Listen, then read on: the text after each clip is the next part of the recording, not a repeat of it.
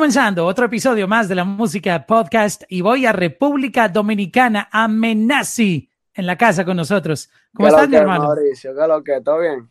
¿Todo bien? ¿Estás en, en qué lugar de República Dominicana? Santiago. Santiago. Y en el estudio, por lo que veo. Sí, esta es la parte eh, del estudio de, de mi casa, porque decidí como que hacer esa área de confort para yo crear y, tú sabes, despejar la mente. ¿Cuántas horas permaneces al día tú ahí metido? Yo te puedo decir que yo le dedico por lo menos cinco, cuatro horas a veces, eh, dependiendo, ¿entiendes? Aquí yo mayormente, como quien dice, inicio los proyectos. Eh, ya yo le doy continuidad eh, en otro sitio, ¿entiendes? Aquí yo más, como quien dice, creo las ideas y como que me meto en mi área de mi vibra, en mi vuelta. Y luego se la envías a, a tu productor, a tu equipo y empiezan a, a trabajarla. Exactamente. Oye, pero ahí tienes, por lo que veo, todos los juguetes necesarios para, para hacer todo. Mira, buena acústica, Ay, buenos sí, speakers. Sí, fue porque fue un pana que es bien especializado en eso. Se llama Fatoni, que él es que también a veces no me mezcla, me materializa los temas. Él es, él es bien eh, estudiado en eso. Él vino y me hizo esa acústica y me dijo, oye, te voy a hacer un estudio casero. Digo, Vamos a coger va la armar parte tremendo aquí en tu casa. Vamos a coger la parte de- del cuarto de servicio de allá de tu casa y ahí yo te voy a hacer un estudio, te voy a sentir algo y este fue el resultado. Nice, Durísimo. nice. No, se ve súper cool. Oye, tienes una carrera llena de muchos hits, con, con una aceptación increíble. Estaba revisando aquí tus números y wow. No encuentro una canción tuya como que uno diga, wow, los números no le, no le favorecieron. Todas son como, como que la gente se conecta o recibe tu música de una manera increíble. Así De hecho, eh, comencemos por, por uno de tus, de tus hits más sonados, que ya tiene, digamos, un par de añitos, pero, pero sigue siendo muy fuerte. Baby, con Nicky Jam y Farruko. Para contarle un poco a la gente la historia, ¿cómo se dio esta canción? Eh, Baby eh, es una colaboración que antes que todo le agradezco a Nicky, a Farru por la oportunidad. Eh, se da a través de Ale Gárgola. Ale Gárgola es quien le muestra el tema.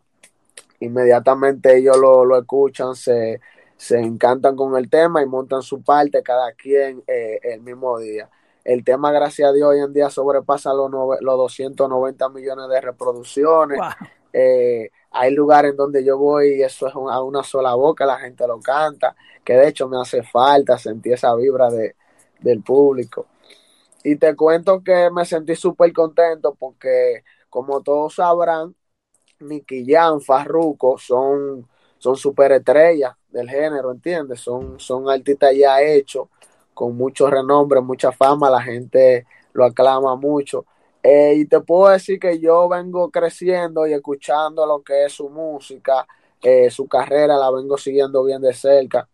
Y el que ellos me hayan dado la oportunidad para mí se significó bastante, bro, porque, o sea, yo venía, yo venía a escucharlo en mi casa y ya que hoy en día ellos se encanten con una de mis canciones, eso para mí significó mucho, ¿entiendes? Y gracias a Dios seguimos dándole por ahí para abajo. Sí, y además que has tenido muchas colaboraciones de las que estaremos hablando alrededor de este podcast. Pero vamos a conocer un poquitito sobre tu historia. Este, tú, tú eres de República Dominicana Así mismo es. y He nacido y criado aquí. nacido y criado con el sabor dominicano. ¿Cómo es tu historia? Sabor ¿Cómo caribeño. La música llegó a tu vida? ¿Tú llegaste a la música? ¿Cómo, cómo es Mira, ese yo primer tenía, contacto? yo tenía como que dos, dos sangres, dos venas. Una era el béisbol y otra era la música. Yo a la edad de 11, 10 años viajé a México, eh, conocí esa ciudad por motivo de, de, de, de pelota, o sea, me fui en una selección que hicieron. Yo fui Tú le estabas metiendo la pelota, pero en serio. Exacto, yo fui nominado, pan, y fui, me, me fui para México. eh, allá la pasé chévere, duré 15 días, pero ¿qué pasa? eh, yo también tenía esa, esa sangre por lo que era la música. Llega un tiempo en el que ya yo como que me estoy sintiendo como que no, no estoy sintiendo un resultado en mí, en lo que es la pelota, y digo, concho, esto como que no es lo mío. Y llegó un momento en el que me quité, entonces me puse full para mi música, eso fue ya a la edad de 17 años. Eh, tuve la suerte de pegar una canción aquí mismo en República Dominicana, pero en ese momento yo no tenía, no tenía vaqueo como nosotros decimos aquí. O sea, no pude aprovechar la pegada porque no había gente que me invirtieran. Quienes la aprovecharon fueron lo, con lo que yo hice la, la colaboración. Desde ese entonces yo entendí que tenía madera para esto, ¿entiendes? porque ya la gente estaba capeando mi música, la escuchaban, me decían en la calle, wow, loco, tú le metes, o sea, las personas que me conocían, porque habían otras que escuchaban el tema y ni se imaginaban que era yo, ¿entiendes? Eh, te digo que de ahí en adelante entonces empieza lo que es mi pasión full, eh, mi interés por yo querer llegar al público, a que me conocieran, a que supieran que yo canto, eh, que escucharan mis canciones, la cantaran con decirte que a mí me invitaban a hacer eh, party antes de la pegada y yo no aceptaba porque yo entendía que yo tenía que que subirme a una tarima ya por lo menos con una canción eh, pegada, ¿entiendes? Para que la gente supiera quién era yo, para que cantaran mis canciones, porque me tocó en una que otra eh, veces el yo subirme y que la gente solamente se quedara mirándome, ¿entiendes? Entonces eh, me puse a trabajar, trabajé, pasaron dos años después de, de esa pegada. ¿Qué pasa? Que después de esos dos años yo no tenía como que con quién trabajar. Conozco ahí a mi productor, DJ Dison. Eh, cuando lo conozco, inmediatamente hacemos la canción que me, que me dio a conocer ya a nivel internacional en mi país, República Dominicana, que se llama La Chanti. La Chanti yo la hice con el fin de que ya tenía dos años ausente. Para mí, la gente pensaba que ya yo me había quitado de la música. O sea, yo tenía como que una idea en la cabeza de que yo estaba pegado, que mucha gente me conocía. Entonces hice esta canción con el propósito de que la gente pues entendiera que yo todavía estaba haciendo música, que todavía estaba trabajando, pero que no se había dado mi momento. Entonces la canción cuando la subo, no la subí con la intención de que, que se pegue, que todo el mundo, mire, esa es la canción que todo el mundo va a escuchar de ahora en adelante. No, yo la subí como que algo normal, orgánico, que tú la subes pues, sin darte cuenta ni saber eh, el revuelo que viene detrás de todo eso. ¿Qué pasa? Que la canción, al cabo del mes, te puedo decir, um, alcanzó lo que fue como 50 mil views. Una cosa que yo eh, naturalmente no alcanzaba esa cifra. ¿Entiendes? La mayoría de las canciones mías, lo que pasa, lo que llegaban como mucho era dos mil, tres mil reproducciones. Entonces, sin promoción, orgánico. Sin promoción, orgánico, porque no tenía vaqueo, como te digo. Al yo ver que ya esta canción se fue así lejos, que mucha gente, porque 50 mil son 50 mil gente. Oh, claro. ¿Entiendes? Eso es un estadio completo. Entonces ya quizá para los grandes, lo que ya están hechos, 50 mil views sea quizá una porquería, pero para mí, que yo soy nuevo talento, 50 mil, bro, yo nunca lo había hecho ese número, ni siquiera, dime. Bueno, eh, después que pasó el tiempo, pa, eh, yo conozco eh, unos inversionistas y de ahí en adelante arranca lo que es la carrera de, de amenaza. Wow, e, e, esa historia está, está bien bonita porque fuiste viendo poco a poco cómo la gente iba entendiendo tu sonido y también ibas descubriendo qué era lo que la gente buscaba de ti. y, y, me gustó también mucho la, la parte donde tuviste paciencia y no esas ganas o ese desespero por, por figurar en entrevistas o en tarimas cuando, todavía no estabas pegado, que hoy en día hay mucha gente que trabaja al revés, prefieren entrevistas, mira, necesito una entrevista, mira, necesito poner mi artista en este concierto y bueno, ¿qué canta? No Pero el problema fue, el problema fue porque en muchas ocasiones yo me subía a tarima, me daban la oportunidad y la gente ni siquiera una bulla me hacía, ¿entiendes? Entonces eso como talento me hacía sentir mal. Pero digamos que tú respetaste el proceso y lo entendiste, dijiste, no, primero voy a hacer, primero hago mi palo y luego me subo. Exacto, esta gente, por más que yo cante canciones, por más bien que yo lo haga, ellos al final nunca han escuchado la canción. O sea, ya no hay forma que ellos me la canten de un día para otro. O sea, tú primero tienes que hacer una base, luego que tú hagas la base, yo entiendo que ya tú vas, por ejemplo, ahí ya desarrollándote, la gente te conociéndote, tus canciones, mira, mira, ese es. Y así era que yo quería hacerlo desde un principio. Y gracias a Dios así mismo fue, se la doy todos los días la gracia, porque eh, no fueron una ni dos las veces que yo sentí como que quería quitarme de la música, ¿entiendes? Y es un, un proceso que todos los artistas, desde el más grande hasta los que están ahora soñando con, con entrar en este negocio, eh, viven. Y es como que a veces tú no sientes que, que hay progreso, tú, tú, quieres quitarte, te aburres, sientes que nada va a pasar, que, que nadie oye tu música. ¿Cómo tú lidiaste con eso? Porque yo quiero también utilizar este, este momento para inspirar a personas que están pasando por este mismo eh, caso que estamos comentando y que ah, quiero buscarme otro trabajo, quiero dejar la música porque a nadie le gusta eso. Explícanos tú cómo pasaste eso. Yo te digo la verdad. La Chanti, la Chanti, la canción con la que me di a conocer por primera vez, ya la gente sabía bien quién era Menazi. Eh, yo la tenía como último disparo. O sea, ya después que yo haga esta canción, yo dije en la mente, ya yo no voy a seguir eh, bregando más con música. Ya después de aquí yo voy a tener que buscar opciones y fuente de ingreso, bro, porque ya si con esta canción no pasa nada, o sea, ya, quítate. Y te cuento que esa fue la canción que me devolvió la gana, para serte sincero, porque en ese mismo transcurso yo había dividido con mi, eh, mi antiguo productor, porque él tenía algunos problemitas personales y no se sentía bien. O sea que nosotros venimos como que haciendo esa química desde hace varios años y que él te diga de un momento a otro, bro, yo creo que ya no va a seguir. Eso como, como persona a ti te desencanta mucho. Claro, porque es, tu familia musical. los dos vienen soñando y teniendo la misma visión. Entonces ya tú te quedas solo. Y así fue como yo me sentí solo, ¿entiendes? Y ahí entonces fue que conocí al productor mío Dixon, eh, y dije, déjame intentarlo. O sea, no me cuesta nada yo intentarlo con él, porque quizá era que este muchacho, no sé, su mente todavía no la tenía 100% para eso. Vamos a hacerlo con este muchachito que verdaderamente tiene hambre y es joven así como yo, ¿entiendes? Y ese fue el resultado, bro. Grabé la chanta y por ahí para abajo. Yo lo que puedo decirle al nuevo talento es que es que no desista, ¿entiendes? No te rinda. No te rinda y tampoco como que incita con una cosa.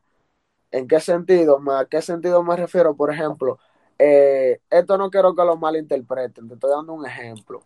Hay nuevo talento que, que por ejemplo, eh, le llegan a un DJ de discoteca y le exigen, bro, por favor, ponme, ponme la, la, canción como pasaba en mi caso. Te lo digo por experiencia propia. Eh, bro, por favor, mira, ponme ese tema. El DJ no quiere bajar la vibra que él tiene en el ambiente, porque ese es su trabajo, de eso es que él vive. No sé si me doy a entender. Y el tuyo. Claro, él no, puede poner una canción que la gente no conozca y, y, bajar el, el, de repente, Tú llegarle de repente y decirle, mira, ponme esta canción es tú meterlo a él en una ruleta rusa. Tú no sabes si el tema está bueno, tú no sabes si el tema es una porquería, tú no sabes nada. O sea, ni siquiera, a lo mejor no se puede ni mezclar porque no tiene intro ni outro. A él se le sale de la mano. Exacto. Se le sale de la mano porque que él no sabe. Cada DJ va programado. Van a hacer su cosa. Cada canción que pone ya eso es programado y él sabe lo, como la reacción que va a dar en el público y cómo, cómo va a sonar la discoteca. Entonces, lo que yo quiero decirte es que cuando una canción te va a dar un resultado, es la misma gente, la misma gente que te va a capiar la música. Sin tú pedirle, oye, escucha esto, sin tú decirle nada, todo el mundo que te va a llegar, loco, escuché la canción que tiraste. Durísima, bro, pásamela, ven, ¿dónde yo la puedo descargar? Inmediatamente ya tú estás sintiendo esa vibra, créeme. entonces tú subiste la chanti y eso se fue solo. Sí. Inmediatamente la subo me, me motivé por los comentarios, la gente llegándome.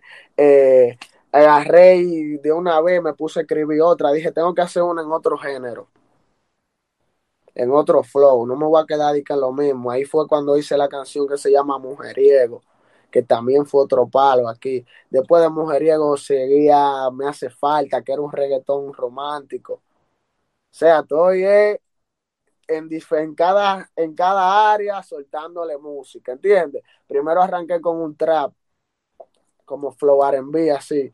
Después le salté con un reggae, un reggae morph, flow playero de eso, mujeriego. Entonces después le solté un reggaetón romántico para las mujeres. Ya teníamos, como quien dice, los tres públicos.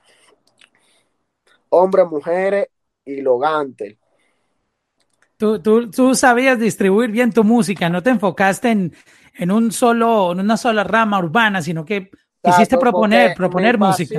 era yo querer como escucharme así en diferentes ritmos, escucharme yo cantando. O sea, eso era lo que yo quería.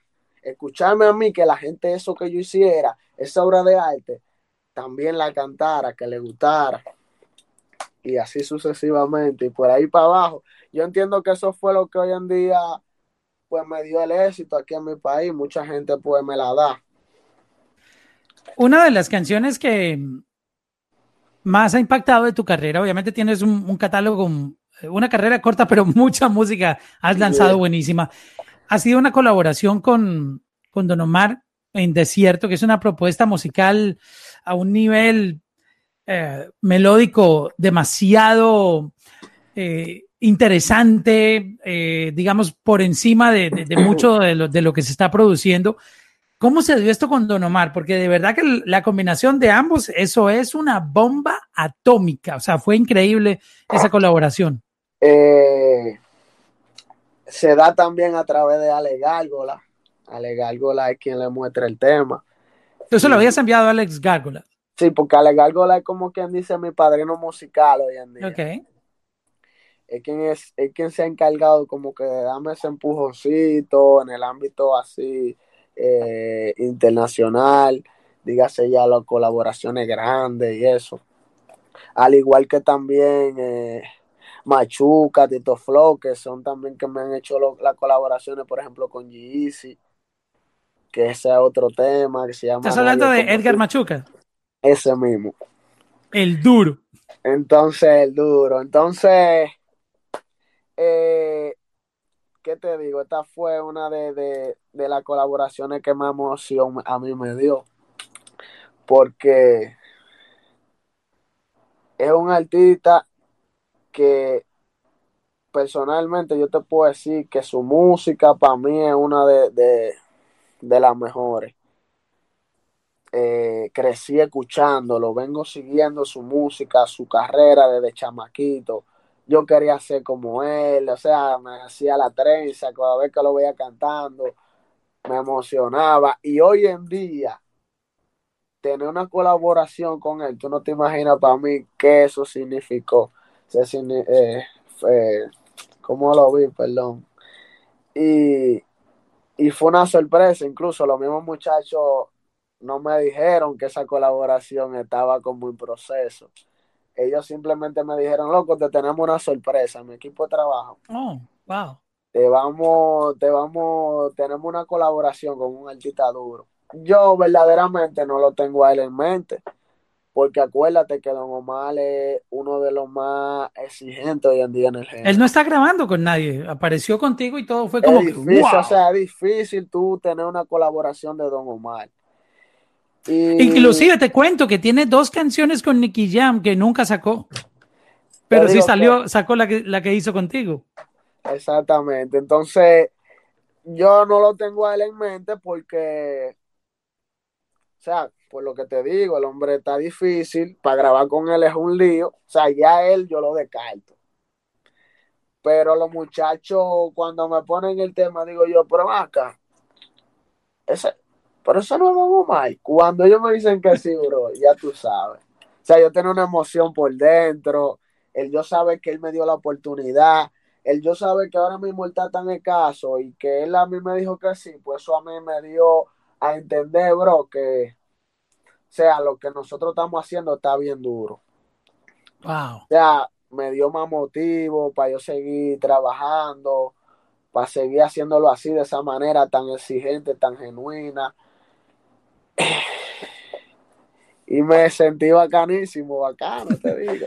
Imagínate poder grabar con uno de tus ídolos y ser uno de los elegidos, pero como tú lo decías hace un momento, él es muy, muy selectivo y es un honor para ti, como lo describes, esa, esa colaboración que la gente también ha recibido súper duro y, es una de, tus canciones más fuertes. Vamos a hablar de tu nombre, a conocer un poquitito de dónde salió esa idea o ese concepto de llamarte Amenazi con, con doble Z. Amenazi, era que antes me llamaba Nene la Amenaza. Entonces, eh, mucho antes de la pegada y todo, nosotros, yo estaba, yo pertenecía a un grupo de tres, yo era el más pequeño, como yo era el más pequeño, me pusieron el nene. Nosotros nos enfocábamos mucho en la guerra liricales, que teníamos un, había un grupito por allá que se llamaban lo que sé yo qué, se me olvidó el nombre, nosotros nos llamábamos los lo brillosos. Entonces, como que teníamos esa batalla lirical, y yo consideraba que lo que yo le tiraba a ellos estaba muy duro. O sea que yo siendo un chamaquito, o sea, yo era una amenaza para ellos. Porque ellos me veían y decían, coño, pero es un chamaquito y mira cómo yo, él la monta. Y yo mismo me puse la amenaza, el nene la amenaza. ¿Qué pasa? Que al cabo del tiempo me pego, como te hice la historia anterior, y me doy cuenta que mi demanda, en verdad mi demanda tiene un 50-50 pero las que son un poquito más como que como que se dejan sentir conmigo a través de comentarios y cuando me ven en vivo son las mujeres, ¿entiendes? Entonces lo que yo siento es que el nombre está como muy rústico para el tipo de público que yo me estoy dirigiendo. Pues nada, digo, coño, tengo que buscar algo bien, que se vea bonito y a la misma vez como que bacano. Ahí es donde me llega Amenazi, qué sé yo, de la nada amenaza. Aparte de que también Little Wayne tiene como que un coro de los de los eh, de los Wisi. Eso es como un coro de ellos, de gente que, que fuma y sin número de vaina. Entonces yo siempre me he sentido como que identificado con Little Wayne. Y decido ponerme amenaza entonces ahí ya el nombre como que se oía bacano, dije yo, vamos, fuego. Este Y suena, suena interesante el nombre, además que no hemos escuchado de otro artista que se llame así. So, uh -huh. Diste como justo en, un nombre que sea fácil de, recordar, este, y además original dentro de este género. Oye, hablemos, hablando de, género, en, en, tu país se produce un género que, bueno, entre muchos otros como la bachata, el merengue típico, el merengue ripiao, el, el famoso dembow, que hemos visto cómo ha ido explotando poco a poco y muchos artistas de tu país han ido ganando reconocimiento, este, pero afuera uno escucha, no conozco mucho la historia interna, pero dicen que el, el artista dominicano no se apoya mucho, que, que, que no hay mucho apoyo dentro del género. ¿Es eso cierto allá en, en República Dominicana? Eh, la verdad es que no, porque últimamente eh, yo estoy viendo unión en el género. O sea, veo, bueno. que, veo que los artistas de aquí mismo se comentan, yo mismo le comento a algunos de ellos. Y, o sea, no veo de que rivalidad, de que se están matando. No, no, yo lo que más veo es que todo el mundo está enfocado en su trabajo. Ahora el género, como quien dice, está en su mejor momento porque le están prestando atención eh, de fuera, ¿entiendes? Dígase Colombia, dígase Venezuela, Chile, Perú. México. O sea, gente, México. Y esa gente le están prestando atención. Y, veo que todo ha sido por, por cómo se han manejado el manejo, como las colaboraciones, que cuando se unen, se entiende que hay más fuerza, se llega a más público. Y es lo que está pasando hoy en día. El género está en su mejor momento, sigue creciendo, tiene muchos pilares, ahí está el alfa, ahí está Chimbala, eh, ¿qué más te menciono? Eh, ahí está Secreto, hay un sinnúmero de, de, ponentes que la están poniendo. Lírico en la casa. Lírico también, que buenísimo. entonces sí hay apoyo. Qué bueno, qué bueno saber que eso está pasando, que, están uniéndose y entendiendo el poder de la colaboración. Ahora mismo sí, ahora mismo pues nosotros musicalmente estamos madurando, por así decirlo.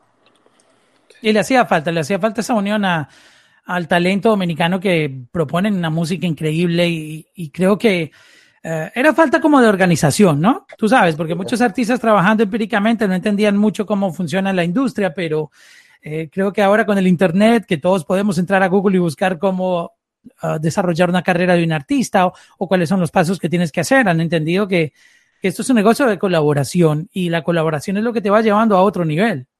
Así mismo, pero tampoco, porque hay una, hay como una, un debate en eso, entre que la colaboración te lleva a otro nivel, es dependiendo en qué nivel tú estés. O sea, ya si tú eres un artista hecho, eh, tú colaboras con otro, por ejemplo, de otro género, ya es tú querer buscar otro público.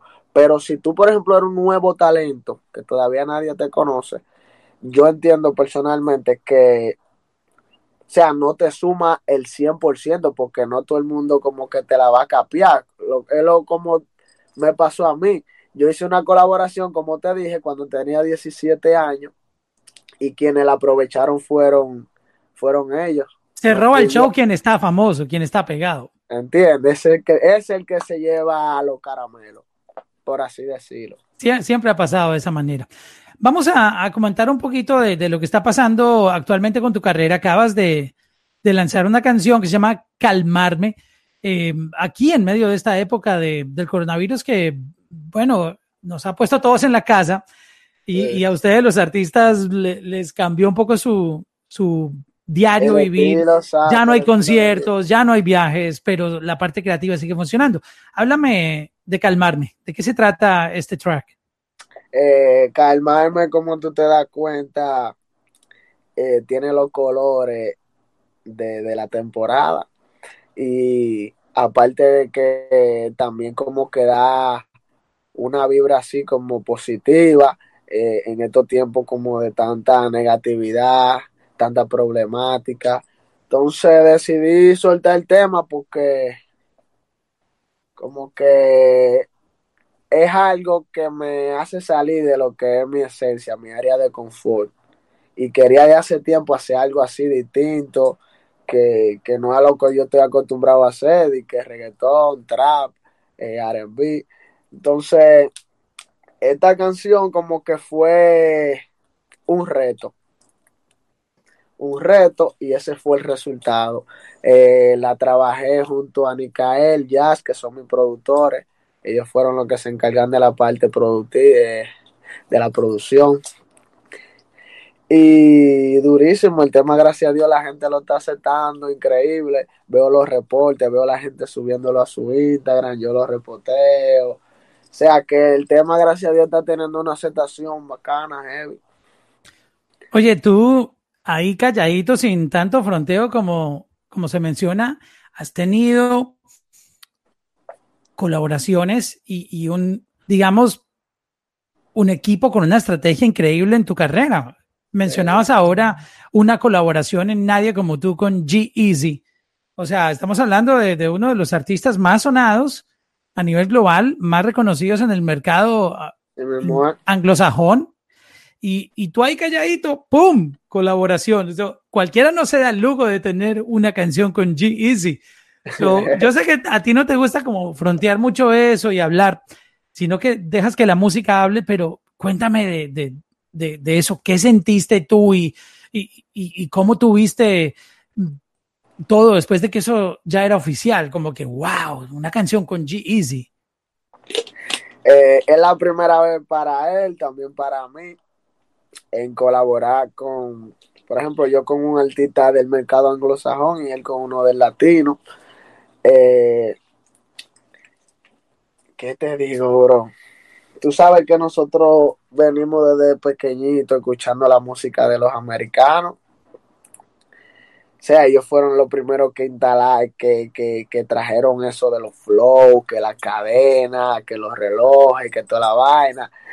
Y, y eso son como que, eso es como cuando tú te metes en un sueño y tú dices, wow, qué bacano, pero tú sigues despierto.